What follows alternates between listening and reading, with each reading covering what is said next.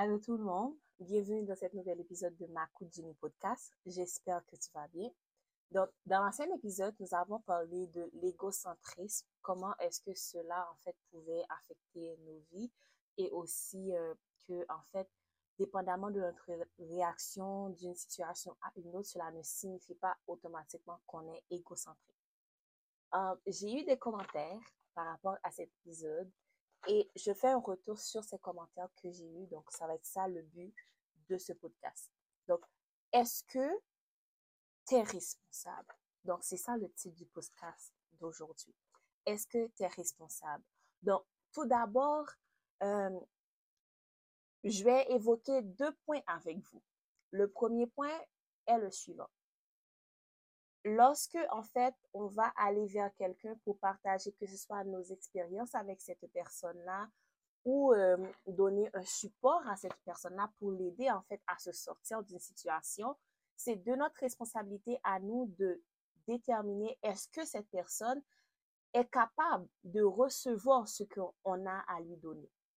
Exemple, une personne qui vit euh, une situation, je vais prendre un, exemple euh, au niveau chrétien, une personne qui vit une situation où il y a quelqu'un dans sa famille qui est très malade, puis que, en fait,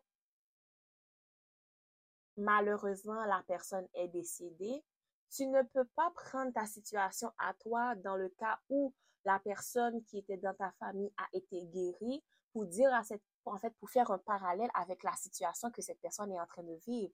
Parce que ça ne, ça va pas coller, en fait, la situation de la personne il nous faut évaluer aussi le degré de maturité de cette personne vers qui est-ce que nous nous en allons. Est-ce que cette personne a la capacité d'être réceptif, d'être assez mature pour comprendre en fait ce que je suis en train de lui dire, ce que je suis en train euh, de lui expliquer, ce que en fait je suis en train de lui faire voir dans la situation bien définie.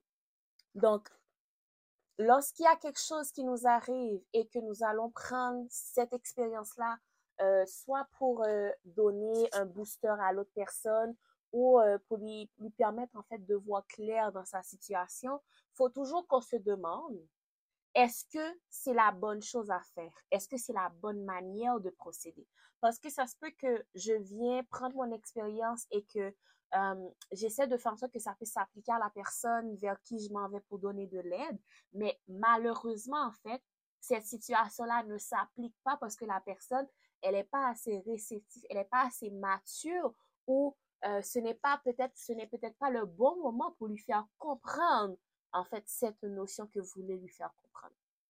Le deuxième point, c'est lorsque nous, en, fait, lorsqu'on reçoit quelque chose, lorsqu'on reçoit de l'aide, que ce soit de l'aide intellectuelle, euh, de l'aide mentale, spirituelle, nous devons évaluer cette aide-là pour savoir est-ce que je peux l'accepter ou non. Ce n'est pas tous les conseils qu'on vous donne que vous devez les appliquer à la lettre. Parfois, les conseils, ils sont bons. Parfois, il faut examiner ce conseil ou euh, l'exemple la situation que la personne t'a fait découvrir. Il faut l'évaluer pour dire, OK, est-ce que cela s'applique à moi? Est-ce que je peux l'appliquer dans toute son intégralité?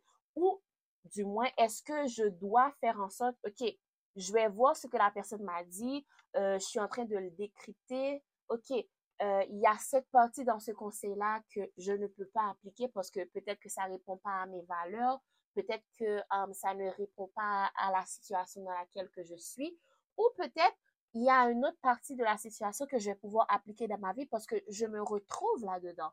Je sais que cela peut m'aider.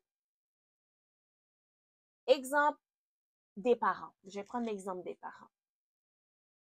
Je sais quand j'étais petite, on avait un groupe d'amis où euh, à chaque fois que un des parents d'une de mes amies, exemple, euh, commençait à utiliser un produit capillaire pour les cheveux, mais automatiquement, tous les parents de ce groupe-là voulaient l'utiliser aussi pour sa fille, parce que ça fonctionnait sur l'autre.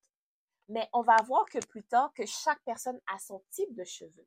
Ça se peut que le produit qui fonctionne pour moi, même si je te donne le conseil de l'utiliser parce que ça a des effets bénéfiques, ça se peut que dans mon cas, par rapport avec mon type de cheveux, ça ne va pas fonctionner pour moi. C'est la même chose pour la peau.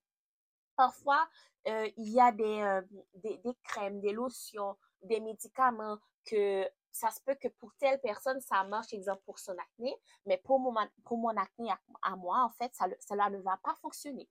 Donc, faut toujours analyser ce que l'on reçoit et savoir est-ce que je peux l'utiliser dans son intégralité ou pas? Ou est-ce que je dois prendre une partie et rejeter l'autre partie? Donc, c'était les deux points que j'avais pour vous par rapport à comment recevoir et comment donner. Donc, lorsqu'on lorsqu'on va donner quelque chose, on va partager une expérience, on donne un conseil à quelqu'un, faut toujours se questionner. Est-ce que cette personne est capable de recevoir ce que je lui dis? Est-ce qu'elle a assez de maturité pour comprendre ce que je veux lui faire comprendre?